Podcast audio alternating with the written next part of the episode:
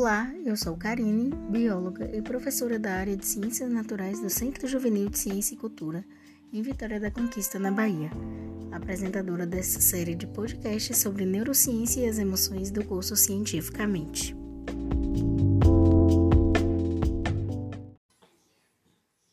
O curso Cientificamente foi inspirado na animação da Pixar, o Divertidamente que mostra de maneira lúdica as emoções primárias com seus personagens super irreverentes. Sou apaixonada por todos eles.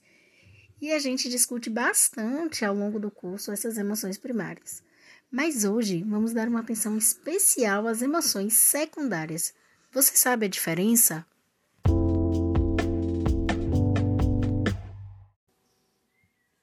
Conhecer as principais emoções secundárias e a diferença existente entre elas e as emoções primárias é o primeiro passo para o equilíbrio emocional.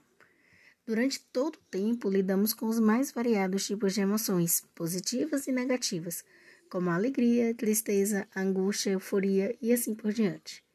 As emoções secundárias são classificadas como emoções sociais ou mesmo adquiridas.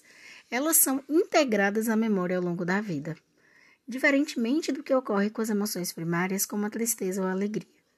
Poderíamos dizer que as emoções primárias já estão programadas no nosso organismo por meio da herança genética. Portanto, não são reações que precisamos aprender, mas sim que simplesmente surgem quando há algum estímulo que possa ativá-las. Em contraste, as emoções secundárias dependem da aprendizagem. Se olharmos para a vergonha, por exemplo, perceberemos que este não é um sentimento universal. Assim, há pessoas que dão pouca importância aos padrões de vestimento, por exemplo, e só se vestem como querem, independentemente da opinião social. Enquanto isso, outros se preocupam muito em se manter de acordo com certos padrões. As emoções secundárias podem surgir por diferentes razões, como questões de heranças familiares, convenções sociais, religiosas, econômicas e até mesmo por motivos culturais. As emoções secundárias mais comuns são orgulho, ciúmes, constrangimento, vaidade, complacência, culpa e desprezo. Entre homens e mulheres, o sentimento de culpa é o mais comum. É preciso olhar com atenção para cada emoção secundária pois um simples gatilho pode desencadear problemas mais graves. Por exemplo, a pessoa se sente culpada por tudo, pode desenvolver insônia, ansiedade e até mesmo a depressão. A inteligência emocional é uma metodologia que busca entender as emoções secundárias e primárias de cada pessoa, como através da identificação dos gatilhos que provocam os quadros de ciúmes e culpa, por exemplo. Tudo ocorre através de um treinamento de inteligência emocional de autoconhecimento e autocuidado.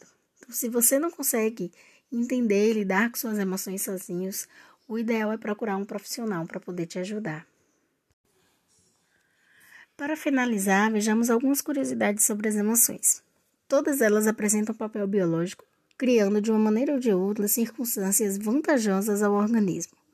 As emoções primárias têm a ver com a vida do organismo, ou ainda têm a ver com o corpo e sua própria principal função a preservação da vida. São processos biologicamente determinados e o resultado de um longo processo evolutivo. O aprendizado e a cultura alteram a expressão da emoção e dá a ela novos significados. Todo indivíduo normal sente emoções, como a raiva, por exemplo. E as emoções são os que unem o cérebro ao coração. Fico por aqui, até o próximo episódio.